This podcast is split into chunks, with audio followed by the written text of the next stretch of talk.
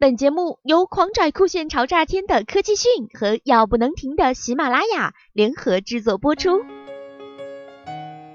十月十六号消息，日前苹果手机用户在网上吐槽，iOS 九会在无线局域网信号不好时自动跳转到移动蜂窝数据的 WiFi 助力功能中。该功能有很明显具有偷流量的可能，这种可能引起了不小的争议。对此，苹果官方网日前给出了最新回复。苹果新一代系统 iOS 九在九月十七号发布后，大约二十四小时，这款系统的安装率就已经达到了百分之十二点五，距去年 iOS 八系统推出后的安装人数明显高出很多。这款系统便纷纷的遭到吐槽，其中 iOS 九的 WiFi 助理功能争议最大。因为该功能可能在 WiFi 信号较弱时自动使用蜂窝移动数据，用户反映这个功能会对数据流量造成大量损耗，被用户称为若不想破产，WiFi 助理是用户更新 iOS 九需要处理的第一等大事，因此许多人就索性直接将其关闭。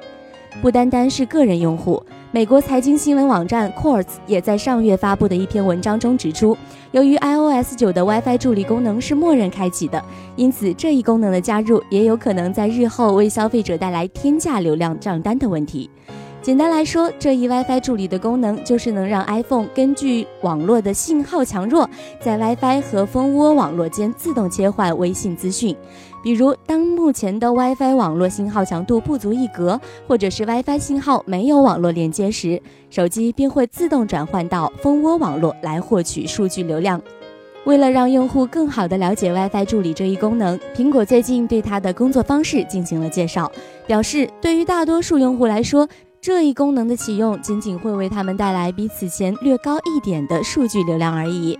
WiFi 主流在工作时的三个特点分别是：WiFi 助理在漫游时不会自动切换到蜂窝移动数据；WiFi 助理只会在前台有应用运行时工作，并不会用于后台内容下载